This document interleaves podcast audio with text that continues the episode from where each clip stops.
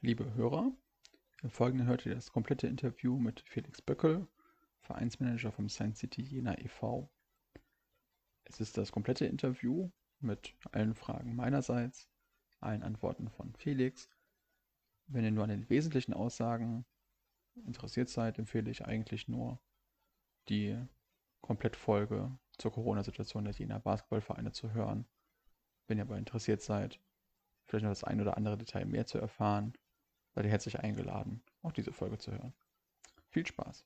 Felix, du, du bist ja Vereinsmanager bei Science City Jena e.V. Kannst du da vielleicht erstmal kurz ein bisschen beschreiben, was sind da seine Aufgaben allgemein im Verein? Also meine Aufgaben als Vereinsmanager sind in erster Linie mich um den kompletten Freizeit- und Breitensportbereich zu kümmern. Das geht los von allen Aktionen, die wir mit Satero im Kindergarten machen, über Kita-Angebote, über Angebote an den Grundschulen und an weiterführenden Schulen ja, bis hin zu dem Altersbereich bei uns bei San City bis U14 bin ich verantwortlich und dann für die älteren breiten Sportmannschaften im U16, U19 und natürlich Damen- und Herrenbereich. Ähm, genau, Aufgabe dort in den Bereichen ist mal so eine Sport, äh, sportliche Struktur vorzugeben, ja, die Kollegen und Kolleginnen inhaltlich ein bisschen anzuweisen, fortzubilden. Ähm, also eine Struktur und eine Konzeption in dem breiten Sportbereich zu schaffen. Dazu kommt ähm, die ganzen Sachen, Events. Ja, wir hatten schon, ich hatte schon angesprochen, Events in, in Kitas, in äh, Grundschulen wie die Schultour von der WG Karls Heiß, aber eben auch ähm, die allseits beliebten Feriencamps, von denen wir dieses Jahr, ich glaube, überhaupt doch im Sommer konnten wir ein Feriencamp durchführen. Die mhm. anderen sind dieses Jahr leider alle flach gefallen. Ja. Über wie viele, wie viele, viele Aktive reden wir da gerade? Wie viele Mannschaften sind das jetzt gerade im Science City Jena e.V.? Ähm, wir sind, glaube ich, bei Mitte, ja, Mitte 20, 24, 25 Mannschaften müssten wir jetzt sein. Okay. Ähm, ihr seht euch jetzt gerade ein bisschen damit konfrontiert, dass äh, der Breitensport im Zuge der Corona-Maßnahmen eingeschränkt wurde. Ich sage jetzt mal seit November oder Stichtag war 1. November. Das, das wurde jetzt ja nochmal bis Ende des Jahres verlängert. Ähm, wie, wie heißt das? Konntet konnte überhaupt ein Team von euch bisher in die Saison starten? Jetzt von den Profis mal abgesehen, die da ja separat von euch sind. Hat überhaupt ein Team von euch schon mal gespielt? Ähm, also das ist mehr so eine Wellenbewegung auf und ab. Wir konnten mit allen Mannschaften in die Saison ganz normal starten. Bis zu den, Thorsten, korrigiere mich, Herbstferien, glaube ich, war das. Und dann gab es ja verschiedenste Anordnungen, sowohl des Bundes als auch des Landes. Ne, das, ähm, aber da kann Thorsten dann nachher was dazu sagen. Die Sportschüler dürfen zum Beispiel zu bestimmten Teilen auch nachmittags trainieren, weil ähm, Trainingsbetrieb von Schülern an Spezialgymnasien erlaubt ist.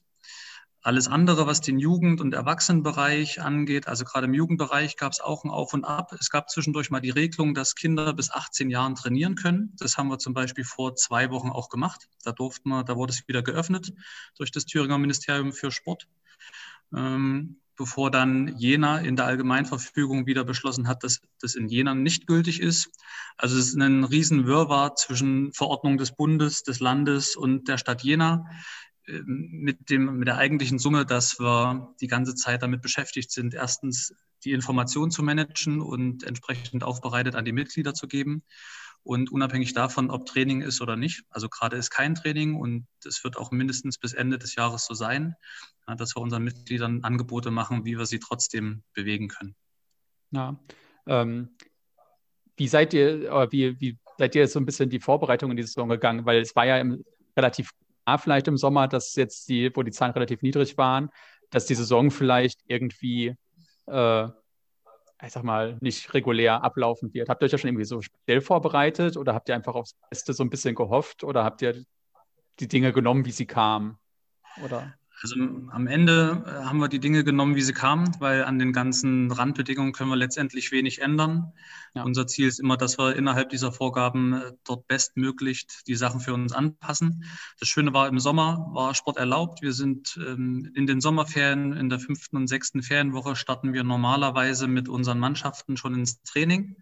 und über die Sommerferien haben die auch entsprechend einen Athletikplan, den sie machen können. Also die kommen nicht völlig, ähm, also Couch-Potato-mäßig aus dem Sommer. Das heißt, die haben da schon eine gute Grundlage und dann konnten wir auch nach den Sommerferien eigentlich gut anfangen mit Training. Das war ja alles geöffnet, sodass der Saisonstart ähm, gefühlt normal lief im Vergleich zu den sonstigen Jahren. Hm. Ähm, jetzt ist dann ja so, dass das dann irgendwann äh, ein, eingeschränkt wurde. Ich denke mal, das ist ja so ein bisschen vielleicht auch Schritt, lief das erst schrittweise, dass erst ein paar Spiele abgesagt wurden oder sowas, oder war das dann geballt? Weil im, im Herrenbereich war es ja dann so, dass teilweise erst dann äh, ein paar Spiele ausfielen wegen Corona-Fällen und dann, dann langsam die Einsicht kam oder, oder kam das geballt dann auf einmal, dass man gesagt hatte, stopp, auf allen Ebenen?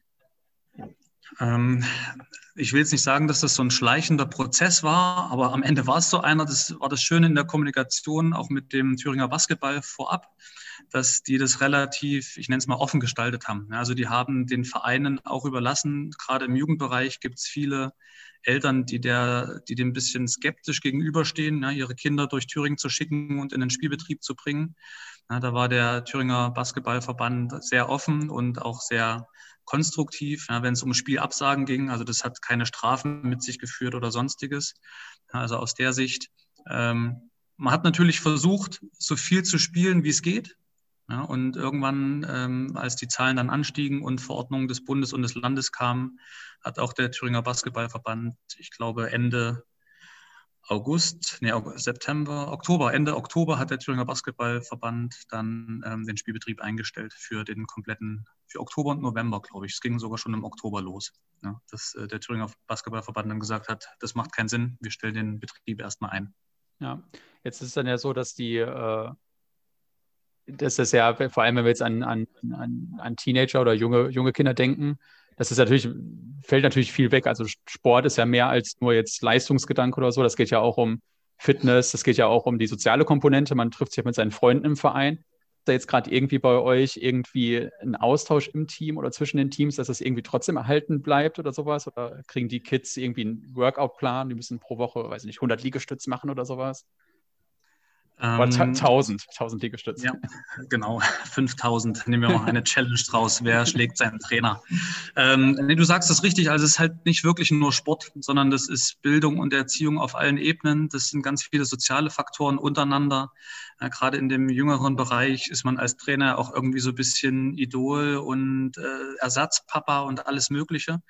Ähm, da ist das schon schwierig, den, den Kindern sowas zu nehmen. Deswegen haben wir relativ früh versucht, die erstmal zu Hause zu beschäftigen. Also wir haben den Videos geschickt, wir haben den Trainingspläne geschickt, die Anordnungen lassen ja immer noch zu, dass man zu zweit was machen kann. Also wir versuchen auch die Kinder, die zusammen in die Schule gehen oder die vielleicht in der gleichen Klasse sind, dazu zu animieren, zusammen laufen zu gehen, zusammen auf Körbe zu werfen, wo irgendwie bei jemand zu Hause es vielleicht möglich ist. Ja, bis, bis dahingehend, dass wir mit den Mannschaften uns einmal wöchentlich per Zoom-Meeting, wie wir uns gerade eben treffen, und ähm, dann mit denen zusammen trainieren. Also der Trainer oder sogar mal ein Profi macht eine Stunde bisschen was vor, kommt mit den Kindern ins Gespräch, dass man so diese Atmosphäre des, des Teams irgendwie ein bisschen schafft. Und ja. so versuchen wir die Zeit trotz äh, Kontaktbeschränkung ähm, alles online mit viel Kontakt zu ermöglichen. Ja, jetzt ist es dann ja so ein bisschen also schwer, du hast schon gesagt, man nimmt die Dinge oder die, die äh, Umstände, wie sie kommen, so ein bisschen. Aber wenn wir so ein bisschen versuchen, jetzt so Richtung nächstes Jahr oder, oder zukünftig zu gucken, denkst du irgendwie, das hat jetzt noch einen langhaltenden Effekt oder wird man sich irgendwie relativ schnell irgendwann, also in einem halben, dreiviertel Jahr nach Corona, wann das auch mal sein wird, wird man gar nicht mehr merken, dass es da irgendwann mal einen tiefen Einschnitt in der Verein, im Vereinsleben gab? Oder ist sehr spekulativ. Also ich hoffe, dass es keine tiefen Einschnitte für Gesamtdeutschland gibt, was den Sport angeht, ja, und also auch im Kleinen die Vereine. Ähm, ich denke aber, dass viele Kinder aus ihrem ich sage jetzt mal, strukturierten Tagesablauf. Ne? Also Schule und Nachmittag stand zwei oder dreimal in der Woche Training an oder sogar öfter. Ja, das, also diese, diese Struktur, die die Kinder eigentlich die ganze Zeit in ihrem Leben hatten und da jetzt irgendwie rauskommen, ja, das wird, glaube ich, erstmal wieder sehr schwer werden, einige Kinder davon zu überzeugen, in diese Struktur zurückzukommen. Ja, also wir haben auch schon einige Mitgliedsaustritte eben genau aus diesem Grund. Das, vielleicht ist es doch schöner, einfach zu Hause rumzuhocken und sich mit Freunden zu treffen oder online zu spielen, als da zum, zum Training zu gehen. Ja, ähm, aber da versuchen wir auch ganz viel, und zwar nicht nur für unsere aktiven Mitglieder, sondern auch für Eltern und alle, die an dem Verein interessiert sind. Ähm, da versuchen wir Möglichkeiten zu schaffen. Ja, also wir haben ja zum Beispiel auch Eltern-Kind-Turniere jetzt zu Weihnachten normalerweise geplant mit allen Mannschaften, also wo Kinder gegen ihre Eltern spielen. Ja, das ist immer so ein, so ein schöner sozialer Kit, so ein sozialer Faktor, wo einfach alle aus dem Verein, Eltern, Kinder, ähm, Omas, Opas zusammenkommen. Das fällt halt schon weg. Und unabhängig von dieser Mitgliederebene ist es meiner Meinung nach auch schwierig, gerade das Ehrenamt bei der Stange zu halten. Ja, ähm, das Ehrenamt, was eh im Aussterben ist, ja, wo man Leute hat, die vielleicht einem helfen beim Fahren, die helfen bei Spielen am Wochenende abdecken, ob das ist, äh, beim Training dabei zu sein. Also die Leute, die an, bei der Stange zu halten und weiterhin zu motivieren, dort für Lau was zu machen, das glaube ich, ähm, wird eine der wesentlichen Auswirkungen der Corona-Pandemie sein.